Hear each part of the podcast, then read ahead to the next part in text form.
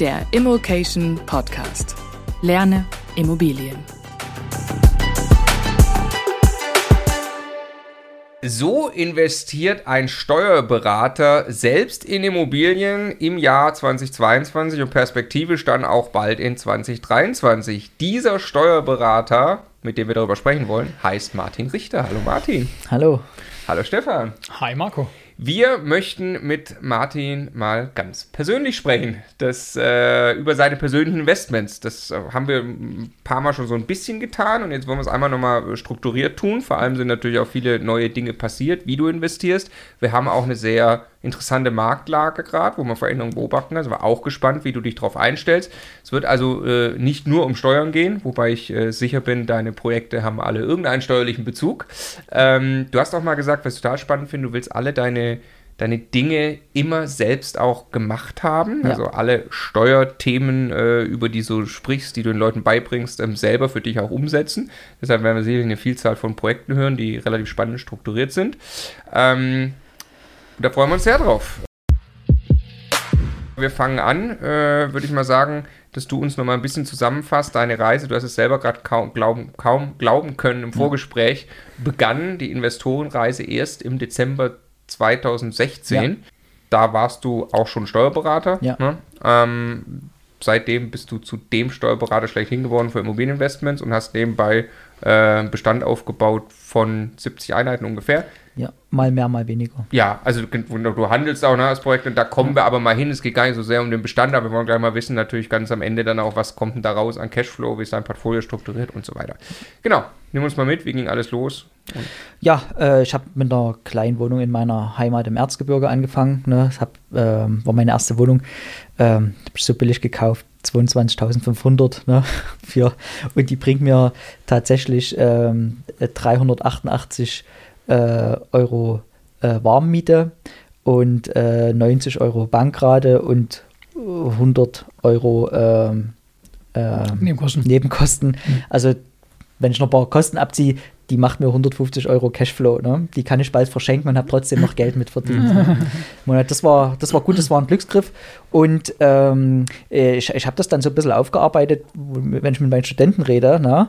Ähm, ich sage mal, überlegt mal, wie lange ihr mit Arbeitgebern diskutieren müsst, dass ihr einfach jeden Monat 150 Euro mehr habt. Einfach so. Ne? Und netto? netto? Oder ja, gut, in dem Fall, ja. Bei mir ja. auch netto. Ja, ja gut. Ja. ja. Ähm, und äh, was, was Immobilieninvestitionen für eine äh, Möglichkeiten für Möglichkeiten birgt. Ja, und dann habe ich mit einem äh, Co-Investor zwei Wohnungen gekauft und äh, als nächstes. Das war dann Anfang 2017 und dort auch schon in der richtigen äh, Co-Investor-Struktur, also mit Holding und äh, VV GmbH. Und da ist was passiert. Da habe ich meine Liebe zur VV GmbH gefunden, wenn ich das mal so sagen darf. Äh, da waren im Paket zwei Wohnungen für 80.000 Euro. Und kurze Zeit später kam jemand und hat eine dieser beiden Wohnungen für 60.000 Euro abgekauft. Das heißt, im Vorbeigehen 20.000 Euro verdient. Ja? Und privat hätte ich das nie gemacht. Ich habe zu der Zeit ungefähr 60.000 Euro verdient im Jahr. Ja? Ähm, ah, da, da habe ich ein Jahr lang von früh bis spät gearbeitet ne, für 60.000 Euro. Und privat hätte ich diese 20.000 Euro Gewinn nicht besteuern wollen, weil da ist man ja schon im Spitzensteuersatz dann ne, mit, mit 40 Prozent. Aber in der VV GmbH, wo ich ja auch Immobilien äh, verkaufen kann, habe ich nur 15 Prozent. Ja, und da, in, in, dem Beispiel, also das sind mir wirklich zwei Sachen bewusst geworden. Erstens, ähm, ich kann aus einer VV GmbH regelmäßig Immobilien verkaufen bei 15 Prozent Steuersatz. Es gibt mir eine unglaubliche Flexibilität, um genau sowas zu machen. Ja? Und als zweites nochmal das Immobilienthema unterstrichen. Also ich konnte es gar nicht begreifen, dass ich mich für 60.000 im Jahr so kaputt arbeite und bei dieser Immobilie innerhalb von vier Monaten habe ich ohne, also ich war zweimal dort oder so, ne? Chemnitz war die, äh, habe ich diesen Wert erzielt. Ja, also dem Moment hat es Klick gemacht und dann wollte ich mehr. Diesen Effekt kann man übrigens auch erleben, finde ich, äh, wenn man nicht mal verkauft, sondern wenn man den Wert der Immobilie hebt, also indem man sie zum Beispiel irgendwie ein bisschen aufwertet ja. oder so, wirklich ein paar Jahre später, auch nicht nur durch dadurch, dass der Markt sich irgendwie gut entwickelt hat, sondern indem man wirklich selber den Wert in der Immobilie hebt und dann vielleicht auch objektiv, zum Beispiel mal bei einer Banknachbeleihung oder so, erkennt, was man hier eigentlich gerade für einen Vermögenswert gehoben hat, selbst wenn man dann eben nicht veräußert und das vergleicht mit dem, wie lange man als Arbeitnehmer dafür strampeln müsste. Krass. Ja. ja. Okay, wegen es weiter? Ähm, ich hatte dann, äh, ich hatte dann in dem äh, Zusammenhang auch gemerkt, dass jede Immobilie, mit der ich selber zu tun habe, als eigenes Investment, also ob es die erste war, die ich gekauft habe oder die nächsten dann, wo ich die eine wieder verkauft habe und so weiter, dass die mich auch zu einem gefühlt besseren Steuerberater machen. Weil man hat äh, ein, ähm, also ein, äh, auf Augenhöhe kannst du mit Investoren über die Probleme eines Immobilieninvestors sprechen und das Ganze noch steuerlich äh, untermauern. Und da habe ich gedacht, naja, wenn ich jetzt meinen Mandanten dauerhaften Mehrwert bieten will und da haben nun mal die meisten äh, Immobilienvermögen, äh, sollte ich doch alles ausprobieren, was ich den Mandanten so empfehle. Äh, dass ich einfach alles mal gemacht habe. Mir ging es jetzt gar nicht darum, der große Investor zu werden. Ich wollte einfach immer nur ein besserer Steuerberater sein. Ja? Und äh, dann kam quasi eine Gewerbeimmobilie in GBR dazu. Dann habe ich die Holdingstruktur mit mehr Leben gefüllt. Also nicht Alleine nur, die Gewerbeimmobilie? Äh, in, in, nee, in GBR. Also, also in GBR, in so, also äh, mit, mit, einem Co-Investor, der das gemacht hat. Genau, mit, ja. mit mehreren. Ja. Äh, zusammen, weil es eine relativ große Immobilie ist. Äh, Was Görlitz. für ein Gewerbe? Äh, da ist eine Steuerberatungskanzlei drin. ah, geil. ja, äh, also relativ großes Objekt, was auch saniert werden musste. Ja, dann ähm, habe ich ähm, auch so ein bisschen versucht, äh, wir, hatten, wir hatten ja in einer der letzten Folge von diesem, von diesem äh, sortenreinen Immobilien gesprochen, weil mein großes Ziel ist auch mal in Share Deal zu machen, in, in großem Rahmen. Also habe ich noch äh, Tochtergesellschaften gegründet. Äh, die eine, die hat hauptsächlich ähm, Gewerbeimmobilien äh, in, gebündelt in einer Region, die andere hat Wohnimmobilien gebündelt in einer Region und ähm, auch hier bin ich da relativ straight. Ich habe einen relativ kleinen Investmentradius äh, meiner jetzigen Heimat in, in Pirna dort und ein bisschen Dresden, ne? weil ich äh, gerne auch äh, das so für mich strukturiert haben möchte, dass ich da nicht lange Fahrten dorthin habe, dass ich immer dieselbe Hausverwaltung draufsetzen kann. Es geht einfach um äh, Routinen, weil ich ja schon hauptberuflich noch Steuerberater bin. Ne? Ja, und äh, mit Co-Investoren ähm, vor kurzem ein riesen Portfolio angekauft, was gerade entwickelt wird. Was heißt vor kurzem? Das äh, war jetzt vor einem halben Jahr. Ja, halben okay, Jahr. ein Riesenportfolio, was ist das? 105 äh, Wohnungen in Deutschland verteilt. Verteilt über ganz Deutschland. Genau, aber immer wohnen. so in, also ähm, ja, wohnen und immer so in Paketen in der Eigentümergemeinschaft 53 Prozent der Wohnung in der Eigentümer, also es ist auf fünf Eigentümergemeinschaften aufgeteilt. Mhm. Und wie war das, warum war das so als ein Paket kaufbar? Das hat irgendjemand ja, zusammengekauft? Das, das, war so ein Zwangsverwalter, der Zugang zu den Immobilien hatte. Und ah, okay. Ähm, da, da, kam jemand zu mir in die Kanzlei und da wollte, da wollte eine Buy-and-Hold-Strategie für diese Immobilien machen. Da hatte aber jetzt, da hatte nicht die nötige Liquidität, um das alles zu kaufen. Und da habe ich ihm eigentlich empfohlen, äh, pass auf, du kannst die so günstig einkaufen, kaufe und verkaufe doch so lange, bis du die Liquidität hast, um über Buy and Hold nachzudenken. Ne? Und ähm, das wollte er dann nicht alleine machen. Da habe ich ihn noch zugeführt zu jemand, der in, im Vertrieb Expertise hat und die wollten dann halt, dass ich mich auch irgendwie dort einbringe. Und jetzt sind wir da zu dritt drin. Und ähm, die Wohnungen werden gerade entwickelt. Ja. Okay, und wie ist das strukturiert? Wollt ihr halten? Wir wollen im Share Deal äh, die verkaufen, wenn die Mieten gehoben sind und die Wohnungen saniert sind. Okay, wann? So schnell wie es geht. Okay. Bauen ist gerade gerade äh, das Einfachste. Ja? Mhm, mh, mh.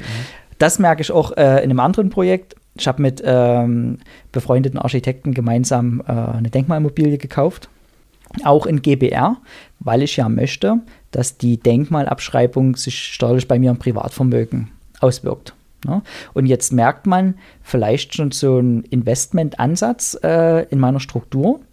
Alles, was Überschüsse bringt, habe ich nicht privat. Ist alles in einer, mhm. ist alles in einer Struktur unter meiner Holding äh, in Tochtergesellschaften. Alles, was Verluste bringt, das habe ich privat. Ne? Das ist äh, mein, Steu mein steuerlicher Ansatz, dass ich ähm, äh, privat eher steuerliche Verluste generiere und in meiner Struktur die Gewinne. Und über meine über mein Gehalt, was ich mir dann aus meiner Struktur herauszahle, bestimme ich selber meinen Steuersatz. Das also muss man sich mal auf der Zunge zergehen lassen. Ähm, dass ich durch meine Steuerstrategie oder durch meine Steuerstruktur selbst bestimmen kann, wie viel Einkommensteuer ich zahle. Das ist für mich ein tolles Leitbild, äh, was auch ganz viel mit unternehmerischer Selbstbestimmung zu tun hat. Hm? Extrem. Ja. ja. Genau, das kann jeder für sich einrichten, der halt, äh, also als Arbeitnehmer ist schwierig, ne? verstehe ich. Man wird nicht zu seinem Chef gehen und sagen, äh, ich verzichte auf die Hälfte meines Gehaltes, denn ich zahle zu viel Steuern. Ne? Aber jeder, der ähm, investiert, kann zumindest in diesem Bereich Immobilie genau dieselben Ansätze umsetzen und zu sagen, ich bestimme im Wesentlichen selber, wie viel Einkommensteuer ich zahle. Also in, erstmal in Strukturen jetzt, sind es dann auch immer Co-Investments bei dir mit anderen zusammen? Nee, ich habe auch einige Gesellschaften selber. Ne? Aber alles, was mit Entwicklung zu tun hat, also Natürlich kann ich bei meinem Mehrfamilienhaus meine Wohnung sanieren lassen, macht auch die Hausverwaltung, die mich da unterstützt und so, ähm, schon einheitlich dieselben Fliesen, selben Bodenbelag und so, ohne viele Entscheidungen zu treffen. Aber dort, wo tatsächlich in die Bausubstanz eingegriffen wird, dort brauche ich Unterstützung. Ja. Und das sind dann Co-Investments. Hatten wir, hatten wir auch in der letzten Folge, wo, ja. dass das wirklich sinnvoll ist, äh, sowas zu machen. Okay, damit wir nochmal noch mal äh, Schritt halten können. Also es gibt die Gewerbeimmobilie, wo die Steuerberater, die hast du noch? Ja. Es gibt äh, das große Portfolio, was so schnell wie es geht verkauft werden soll als Share Deal, wenn es dann, das habt ihr aber äh, quasi zusammengebündelt, eigentlich erst zusammengekauft, weil der ja. eine äh, Zugriff hatte auf das alles, äh, euer Kontakt quasi, und darüber habt ihr das dann gebündelt und hofft genau. damit dann ein Share Deal machen zu können. Ja. Was verdient man mit sowas, wenn das rauskommt? Also alle zusammen so vielleicht 2,5 Millionen. Millionen ja. Wenn das klappt? Hm. Nicht schlecht. Gesamtdauer des Projektes? Also die, die, also die Verträge für die Sanierung sind schon geschlossen. Ne? Die können ja jetzt auch an, äh, ansaniert werden. So macht man das und verkauft dann während der Sanierungsphase mit dem Versprechen, die Sanierung noch zu Ende zu bringen. Mhm. Also es muss jetzt eigentlich auch kein, okay, Jahr, also kein Jahr mehr dauern. Wenn es beschissen läuft, verdient ihr eine Million oder keine ja, Ahnung. Ne? Okay. Wahrscheinlich. Das wäre aber schon sehr schlecht. In einem Jahr. Ja. Und für dich Co-Investmentmäßig nicht wirklich Arbeit gut, ich habe ja brutal viel gearbeitet, um äh, das Eigenkapital dort. Äh, ja, ja, ja, klar. Nee, nee, nee, genau. klar. Aber, ja, genau. Ja. Ja, ja. So ist es ja, ja. ja, ja also, genau. Ist ja, genau. Äh, irgendwann lässt man das Geld arbeiten, genau. Äh, okay, dann äh, das Denkmalobjekt. Das ist ein Objekt, oder was? Genau, das ein Objekt. Das wird gehalten. Ja, das, das wird äh, sehr langfristig gehalten. Das sind auch meine Architektenfreunde mit beteiligt. Mhm. das finde ich sag gut, also ich habe gutes Vertrauensverhältnis zu denen, aber ich bin immer der Meinung, wenn es dann um die eigene Vermögensposition geht, ist man bestimmt mhm. auch als Architekt dann mhm. äh, sehr, sehr motiviert, dort ähm, beste Preise zu verhandeln, am zügigsten äh, die, die Baustellen abzuschließen und so weiter. Ne? Und das nimmt auch eine Dimension an, wo wir äh, in dem Ort, also es soll so eine Art kleiner Hotelkomplex aus dem Denkmal gebaut werden. Und ähm, dafür braucht es aber äh, Parkplätze in dem kleinen Ort. Und ähm, da haben wir jetzt schon uns äh, ein Grundstück gesichert, wo wahrscheinlich wir auch noch Parkhausinvestoren werden. Aber das ist Zukunftsmusik. Aber das finde ich mutig oder selber abschätzen zu können, dass ein Hotel an einer gewissen Stelle funktioniert. Das wollt ihr selber ja. betreiben hinterher, oder? Nee, also betreiben nicht. Das wird dann Global Betreiber vermietet. drauf, genau. Genau, aber das ist ähm, relativ, äh, wenn ich jetzt ein bisschen Werbung für die sächsische Schweiz machen darf, ne, mhm. da wer dort schon mal war, da mhm. kennt die Festung Königstein. Und die Festung Königstein soll eine so eine Tal, also so eine Bahn ins Tal bekommen. Ne? Und jeder, der dann zur Festung Königstein hochfahren will mit dieser Bahn, da steigt in der Talstation in diese Bahn ein und das Nachbargrundstück davon ist das Denkmalgrundstück. Ach geil, das wusstet ihr? Ja, das. Äh, der Verkäufer wusste das nicht, oder? Äh, doch, aber das war eine Immobilie, die sollte schon abgerissen werden. Da ist in letzter Sekunde ist dort ja. jemand hin äh, von der Denkmalbehörde und hat wegen Gefahr im Verzug diesen Abriss gestoppt. Äh, das ist ein kleiner Schandfleck und der Bürgermeister dieser Gemeinde guckt von seinem Zimmer genau da drauf. und, äh, und sagt, er kann jetzt bitte sich jemand um dieses Grundstück kümmern. Ja, und ich hoffe, also, also ich hoffe oder interpretiere es schon so, dass das gewünscht ist äh, oder, oder, also ich will jetzt nicht von Unterstützung reden, also uns werden keine Steine in den Weg gelegt, dort, sag mal so, aber es ist auch schon nie ganz einfach dort. Aber es geht gut voran und äh, ich denke, das ist ein großer Mehrwert für die Gemeinde, dass dort so ein Gebäude aufblüht, ne, dass dort bald Ferngäste sind und dort natürlich auch in die Gemeindekasse auch. Wie, wie funktioniert das? Hm? Ich würde sagen, finde ich ganz schön immer dein regionaler Bezug. Du magst ja. deine Region wirklich ja. und äh, machst da immobilientechnisch was ganz toll. Also ich habe mir das von einem befreundeten Investor angeguckt, der ähm, investiert auch in einer sehr kleinen Gegend um seinen Wohnort herum und da ist mir auch immer so Vorbild von der Work-Life-Balance. Und als ich diese, als ich diese Entscheidung getroffen habe, wirklich nur noch, ich kann zu fast allen meinen Immobilien äh, in 20 Minuten mit dem Fahrrad fahren. Also das ist so mein Radius. Ne? Und äh, als ich die Entscheidung getroffen habe, habe ich dann auch das, was weiter weg ist, verkauft. Hm. Und habe das Geld äh, in so eine 40.000 Einwohnerstadt äh, investiert. Und das lief aber ganz gut. Also ich habe in letzten, alleine dort in den letzten äh, zweieinhalb Jahren drei Millionen, also für drei Millionen Immobilien gekauft. Mhm. Ja. Cool. Erklär uns einmal kurz, wie das Denkmal ja. äh, in der Steuerkalkulation funktioniert. Also in dem Jahr, wo die Denkmalsanierung abgeschlossen wird und in den folgenden äh, elf Jahren bekommt man eine besonders hohe Abschreibung. Ja? Man bekommt äh, in den ersten acht Jahren 9 Prozent dieser denkmalgerechten Sanierung als Abschreibung. Also normal sind ja zwei, also viermal so viel Abschreibung. Und in den letzten vier Jahren bekommt man noch sieben Prozent. Mhm. Und das ist natürlich äh, ein Steuerspareffekt. Mhm. Und wenn das die, die Größe noch annimmt, ähm, auf die ich sehr hoffe, kann ich jetzt schon vorausplanen, dass ich wahrscheinlich ab dem Jahr 2024 für die nächsten zehn Jahre steuerfrei bin weil du so hohe negative Einkünfte, also ja. steuerliche Verluste, alleine aus der Abschreibung ja. des Denkmals hast. Ja. Was ja trotzdem Liquidität produziert aus den Mieteinnahmen ne, und eine Wertsteigerung durch die Sanierung erfahren hat, dass du dann im Zweifelsfall aus deinen Strukturen alles, was du zusätzlich zum Leben brauchst, ausschütten kannst, damit verrechnest steuerlich und keine Steuern bezahlst. Genau. Also du hast dann am Ende wahrscheinlich ein sehr auskömmliches Einkommen privat und hast darauf 0% Steuern bezahlt und hast dir die ja effektiv auch nicht erkauft irgendwo anders, weil du hast ja eigentlich Werte gehoben. Ne? Ja. Würdest du das Denkmal heute verkaufen, dann hättest du das Geld, was du investiert hast, mehr als wieder raus. Ne? Genau. Das ist immer äh, das, wo viele auch ähm, das Wort Cashflow oder, oder Einkommen einfach miteinander verwechseln. Mhm. Wie viel Cashflow ich habe, hat nichts damit zu tun, welche Zahl in meiner Steuererklärung steht. Ja, ja, das ja. kann positiv und negativ sein. Ne? Also das negativste Beispiel ist eine zu hohe Tilgung die mhm. wird steuer, ist steuerlich nicht absetzbar, du hast ein extrem hohes steuerliches Einkommen, hast aber null Cashflow. Mhm. Und in meinem Beispiel ist halt das positive Beispiel, ich habe eine extrem hohe Abschreibung. Das heißt also, wenn ich 9% Abschreibung habe, könnte ich, und, und ich sage mal jetzt 3% Zinsen, da könnte ich 12% Rendite haben auf die Immobilie und würde keinen Cent Steuern bezahlen. Nein.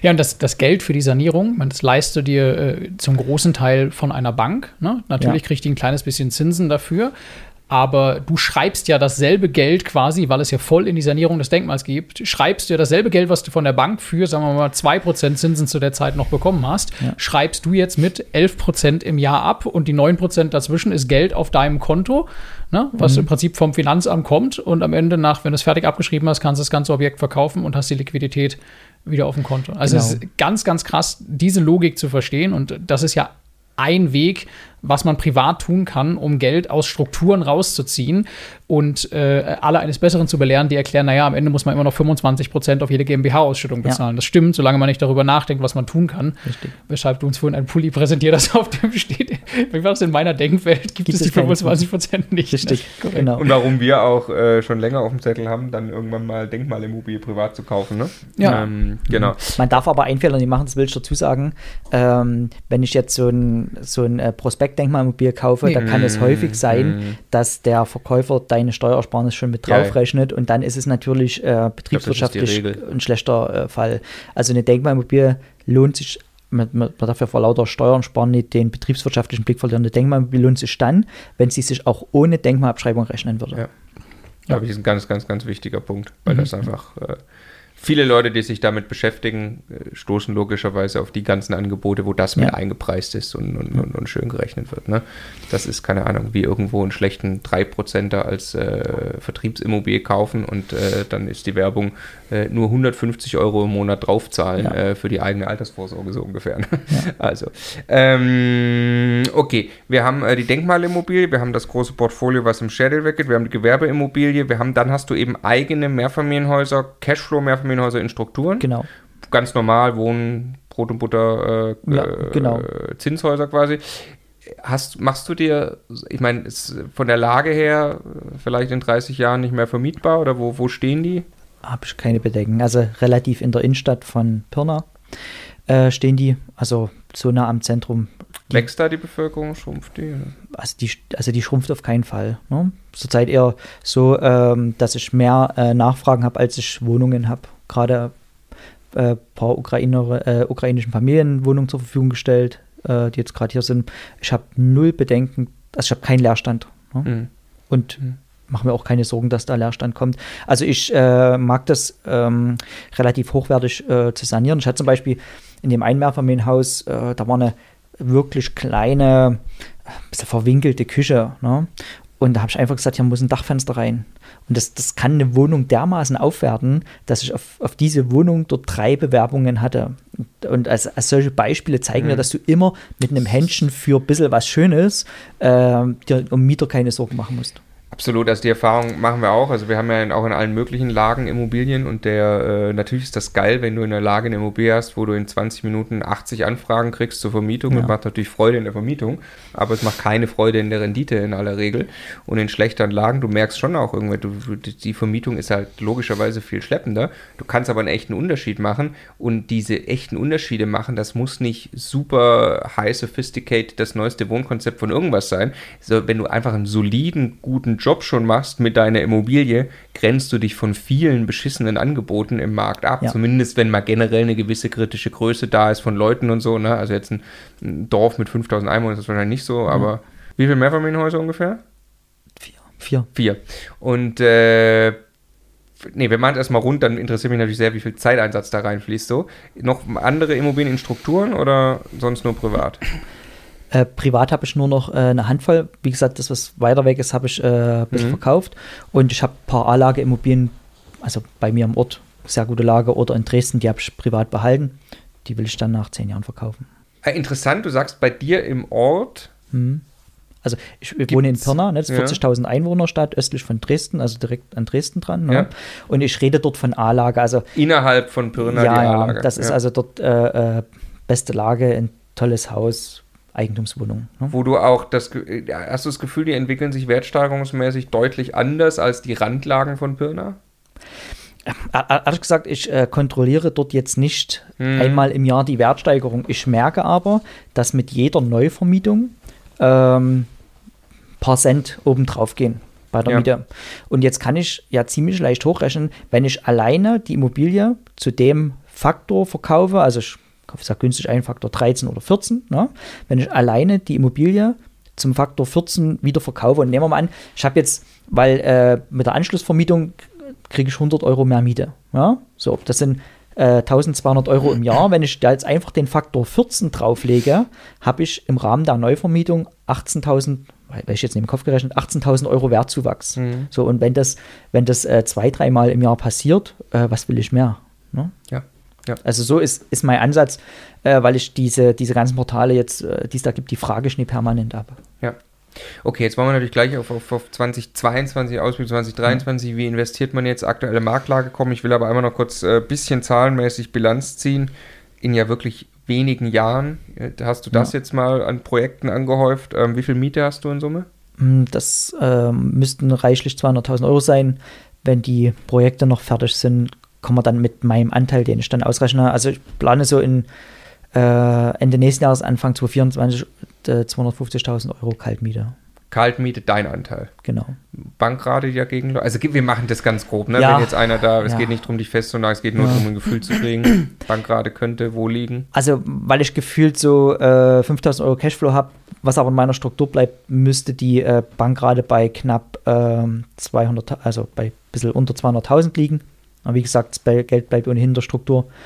Ich saniere und so weiter. Aber Bankrate beinhaltet ja eben auch Tilgung, ne? und, ungefähr genau. zur Hälfte wahrscheinlich, äh, eher sogar noch mehr, je nach Zinsniveau, ne? ja. was ja auch Vermögensaufbau ist. Also der Vermögensaufbau ist deutlich höher als die 5000 im Monat.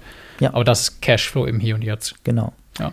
Genau, was ist dein, dein Plan? Ich meine, du verkaufst da jetzt davon dann wieder Teile. Also du ja. willst ein immer schon wachsendes System durch Verkaufserlöse auch oder willst du dir irgendwann mal jetzt äh, einfach einen fixen Buy-and-Hold-Bestand, wo du sagst, da weiß ich, das kommt einfach, so machen wir es ja auch, so das ist für mhm. uns ja mhm. ganz wichtig, diesen... Mm, also ich also, ich, äh, die, also die Immobilien, die in meinem Zeitraum dort ein bisschen entwickelt wurden, zu denen fühle ich mich schon ein bisschen hingezogen. Also ich habe immer so, sage immer so, der Share-Deal als Endziel mal, ne? Mhm. aber ich glaube, den will ich dann auch etwas hinausschieben. Ja, ja, ja, ich habe ein sehr inspirierendes Beispiel mal gelesen, wenn gleich man über die Person streiten kann, als der äh, Donald Trump äh, das alte Commodore Hotel umgebaut hat ins Hyatt, hat er einen ganzen Stadtteil von Manhattan aufgewertet. Also, also richtig äh, aufgewertet. Und dieses Bild habe ich auch so ein bisschen von mir im Auge als Investor und ich, habe, ich äh, investiere sehr regional und ich habe Lust, dort Sachen aufzuwerten. Familien ein schönes mhm. Zuhause zu mhm. geben, mhm. ne?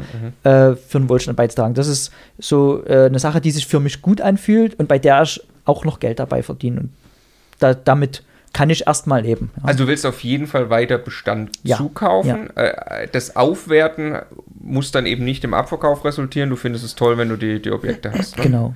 Also so geht es mir zumindest, ich glaube dir auch. Ne? Für uns ist das diese, diese Objekte, die wir, die, die, wir kaufen, die Häuser und die Entwicklung zu sehen und dann freut man sich auch eigentlich, die liegen lassen zu können. Ne? Also sicherlich opportunistisch bei dir wahrscheinlich noch mehr, dass wirklich ein paar auf einen Share-Deal zum Beispiel ausgelegt sind, wo, wo ja. du das mitnehmen würdest. Ja, ne? Bei uns ja echt für die Ewigkeit eigentlich, ne? Gekauft, vom Ansatz her.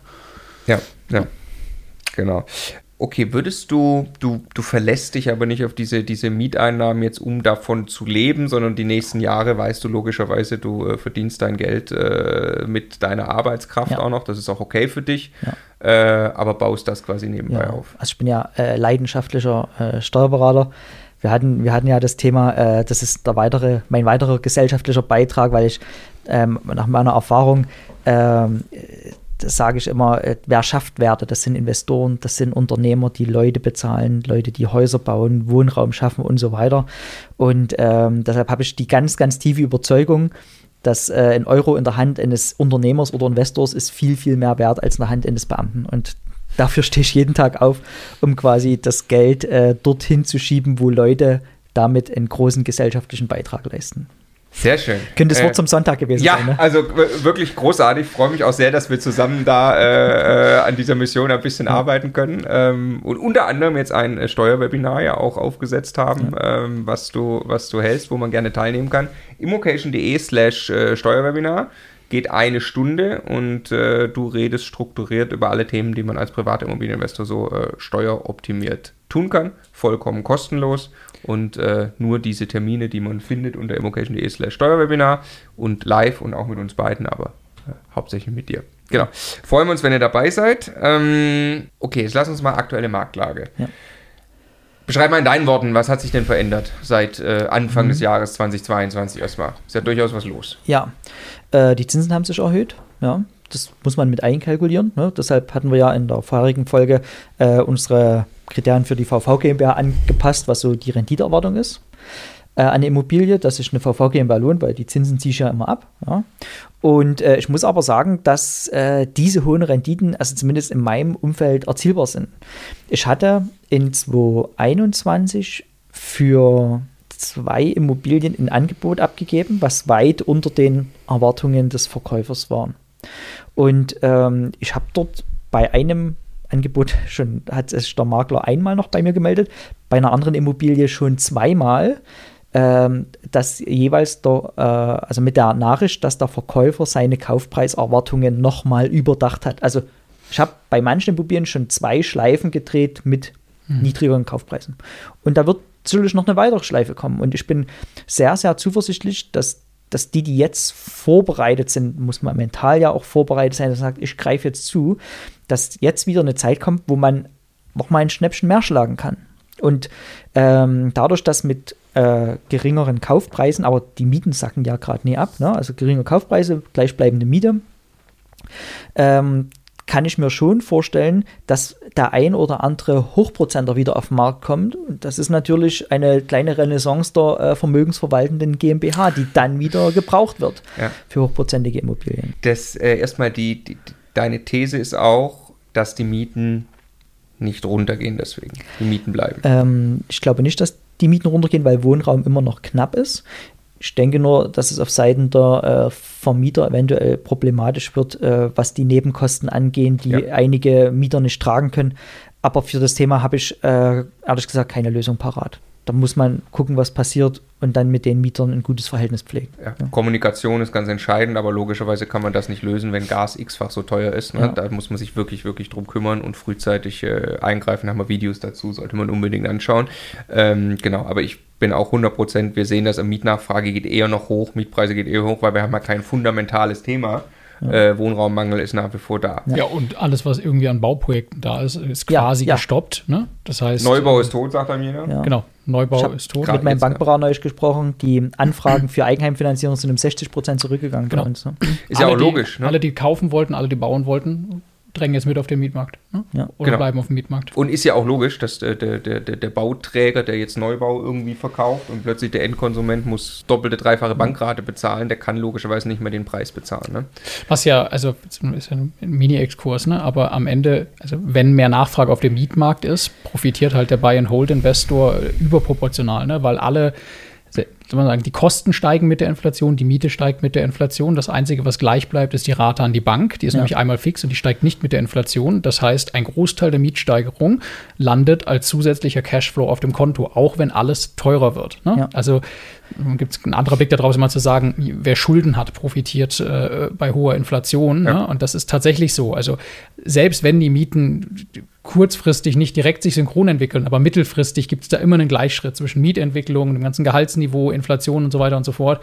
Mhm. Und äh, deshalb äh, sehe ich da auch total positiv in die Zukunft, was diese Dinge angeht. Ja. Ja.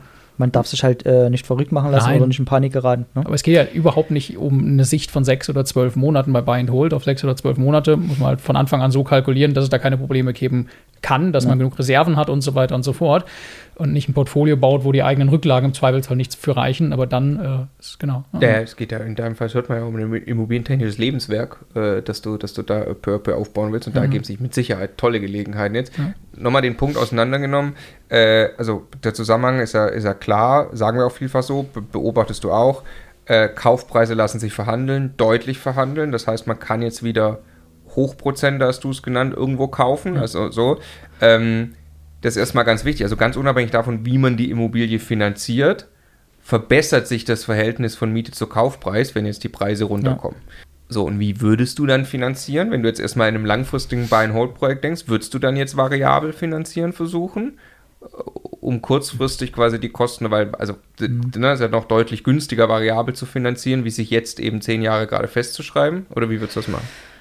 Ich weiß nicht, ob mir eine äh, variable Finanzierung zu riskant ist. Also das mhm. würde ich wirklich an der Objektstrategie äh, festmachen, ob das zum Beispiel ein Objekt ist, was ich auch kurzfristig äh, mit dem kleinen Gewinn wieder verkaufen könnte. So, dann wäre variabel für mich ein Thema. Klar, ja. Äh, wenn ich es wirklich langfristig behalten wollte, wahrscheinlich eher nicht variabel. Ne? Ist interessant. Wir sind da ja, da sind wir sehr deckungsgleich, glaube ich. Wir beide sind dann auch Fans von einmal eingeloggt ist eingeloggt. Ja. Dann gibt es ja auch viele, auch bei uns im, im Coaching-Team, ne, die, die wirklich sagen, hey, guck dir das an, statistisch ist immer gut, wenn du variabel variabel äh, finanzierst, ja. aber.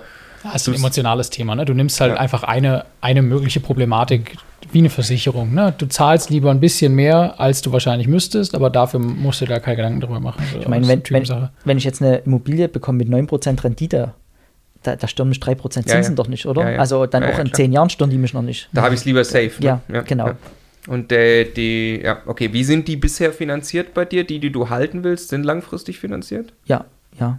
Also es hatte mir damals ähm, der Andreas Pestroff, der ja, ja. Äh, auch Coach ist, mit dem habe ich da gesprochen, und äh, der hat mir das empfohlen und das hat mir dann auch die Bank bestätigt, ähm, wenn, du, wenn du so eine neue GmbH hast, äh, und du willst finanzierbar bleiben, auch ohne permanente eigene Bürgschaft, dann äh, findet die Bank das besser, wenn du erstmal langfristig finanzierst mit Zinsbindung, ja, ja, damit du am Ende weniger Restschuld hast. Ja, äh, wenn du nur fünf Jahre finanzierst und hast dann noch äh, 80, 85 Prozent der, der Restschuld und die Bank muss sich fragen, wenn ich dem jetzt noch das Haus äh, finanziere, wo nimmt der in drei, vier, fünf Jahren ähm, diese 800.000 ja, oder diese, ja, dann wird es problematisch und deshalb habe ich äh, viel langfristig ein äh, paar kleine paar kleine Sachen äh, in der Größe von Eigentumswohnungen habe ich äh, variabel finanziert. War es bei uns auch so, ne? Was, was werden wir haben von unserem Portfolio? 20, 25 Prozent variabel finanziert? Mhm. Oder eher sogar weniger. Noch, ja, ne? weniger. weniger. Und wir haben, wir haben, wir haben äh, zum Glück genau zur richtigen Zeit quasi alles 20 Jahre festgeschrieben. Ja, ja. Mhm. Und also ich ist tatsächlich, wenn man auf die Listen schaut, haben wir schon mal gesagt, ne, wenn du jetzt liest, 1,2 Prozent auf 20 Jahre fest, mhm. du kommst aus dem Lachen nicht mehr mhm. raus. Ja. Also das sage ich vielen äh, bei der Ehegattenschaukel, die jetzt äh, an den Ehepartner verkaufen wollen, um, äh, mhm. neu, um, um, neue Liquidität zu generieren und Steuern zu sparen. Ich sage, prüft bitte eure Kreditverträge. Äh, wenn ihr jetzt 1,5 äh, 1% Zinsen aufgebt, nur um dann 3 zu bezahlen, kann es sein, das macht keinen Sinn mehr, auch wenn ihr einen steuerlichen Vorteil habt. Ne? Ja, das ist, die Banken nutzen schon gerade jede Möglichkeit, um aus so einem Vertrag wieder rauszukommen. Ja, ja. Was glaubst du, wie geht das weiter? Also äh, Folgst du mir, wenn ich sage, die Kette ist, äh, das geht alles los mit der Inflation, die geht logischerweise los durch einmal den Ukraine-Krieg mhm. und Konflikt äh, und durch noch Nachwirkungen von Corona. Wenn sich das legt, legt sich die Inflation, gehen die Zinsen wieder runter? Mhm. Also zur, zur Zinspolitik möchte ich äh, eigentlich keine Aussage treffen. Das, das Thema ist mir zu komplex, um jetzt verbindlich. Was ist äh, nicht verbindlich? Ja. Also ich, ja. wir, das kann niemand wissen, logischerweise. Sagen wir bei allem, was wir sagen, auch was ich gerade, wir, wir, können nur ein Bauchgefühl äußern. Ne? Und kein Mensch sollte irgendwelche Wetten auf Zinsen abschließen und deswegen irgendwas machen. Ne? Ganz, ganz wichtig. Aber was ist dein Bauchgefühl? Also, mm, also ich denke, das wird sich äh, zwischen 4 und 5 Prozent äh, mittelfristig einpendeln. Die Zinsen, hm, die Bauzinsen. Also die glaubst du, die gehen noch weiter hoch? Ein bisschen, ja, etwas. Und bleiben dann da? Ja, äh, könnte ich mir vorstellen. Weil perspektivisch die äh, Zentralbanken hm weil die, äh, weil die Probleme, die, die jetzt gerade sind, also Corona war irgendwie ein Thema, wo man sagen konnte, das ist jetzt, ähm, das, das hat man irgendwie im, in den Griff gekriegt, mhm. relativ schnell mit Masken, das Leben ging weiter und so. Aber die äh, Gasthematik, die ich problematisch finde, äh, die ist ein Problem. Ja? Und den, den, den Rückschluss, den ich aber eher drauf ziehe, ist, dass ich äh, denke, dass es sehr viele Immobilieneigentümer gibt, die jetzt Angst bekommen, Gesetzgeber plant ja trotzdem die Sanierungsmaßnahmen, also die, mhm. die energetischen mhm. Sanierungen. Mhm. Ähm, es wird äh, Probleme oder viele werden Angst haben, die Mieten von ihren äh, Mietern zu verlangen. Und ich könnte mir schon vorstellen, dass es jetzt einige gibt, die Panikverkäufe machen, äh, weil sie sich der Herausforderung äh, des kommenden Winters nicht gewachsen mhm. fühlen mhm. und um die Gasrechnung mhm. zu bezahlen. Und jetzt kann man das als Chance sehen, ne, wenn man irgendeine Möglichkeit hat, dieses Problem vielleicht sogar zu lösen. Okay, aber das hat keinen Einfluss auf die Bauzinsen jetzt erstmal, wenn das passiert. Nee, ne? Das, war jetzt nicht Zins, sondern Immobilienpreise. Okay, okay, okay. okay ja, Immobilienpreise, okay, ja, die, ja, die werden nach unten gehen. Und äh, diese Immobilien, die man dann kaufen kann, muss man aber zu einem höheren Zins finanzieren. Und das ist, gleicht sich dann auch wieder aus. Ne? Okay.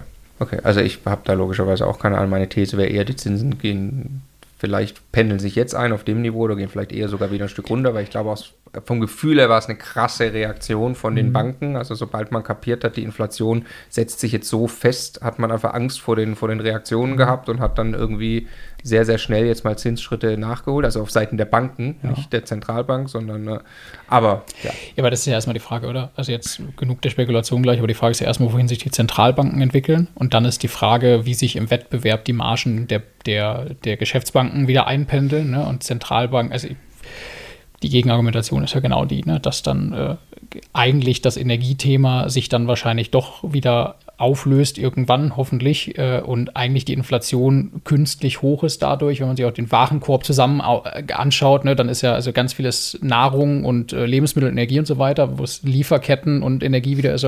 Anyway, also ich kann mir das auch sehr gut vorstellen, dass das dann wieder auf ein relativ normales Niveau zurückgeht äh, bei der Inflation und wir dann wieder ganz normale Zinsen sehen, aber ja. Was aber unsere Zinsen waren ja die letzten Jahre eher unnormal. Ja, ja, nee, das ja, ja, glaube nicht, dass wir wieder, absolut, ich glaube nicht, dass wir wieder Negativzinsen bei der ja. Zentralbank haben, aber. Äh, wieder ganz normale Zinsen meinst du gerade 1% und du, du sagst, na, die 1% sind eigentlich schon abnormal gewesen. Ja, oder vielleicht 2 oder 3 ja, ja, so, ne? ja, ja. Dann, ja. Aber ja, wissen wir nicht.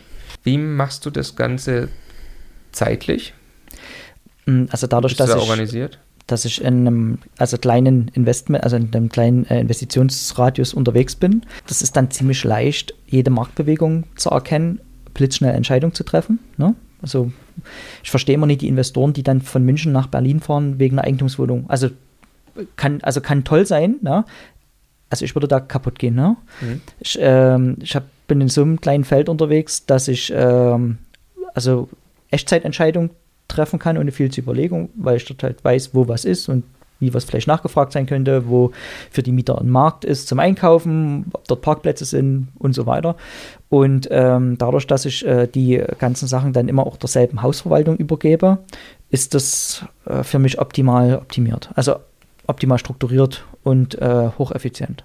Vielen herzlichen Dank, Martin. Das war extrem spannend, das mal so im Detail zu hören. Äh, für mich selbst auch. Jeder, der mehr von dir hören möchte, sehr strukturiert mal durch die ganzen Steuersparthemen, die man als Privatimmobilieninvestor so hat, herzlich gerne immocation.de slash Steuerwebinar. Da freuen wir uns sehr auf euch und sagen Danke, Martin. Eine Folge gibt es noch.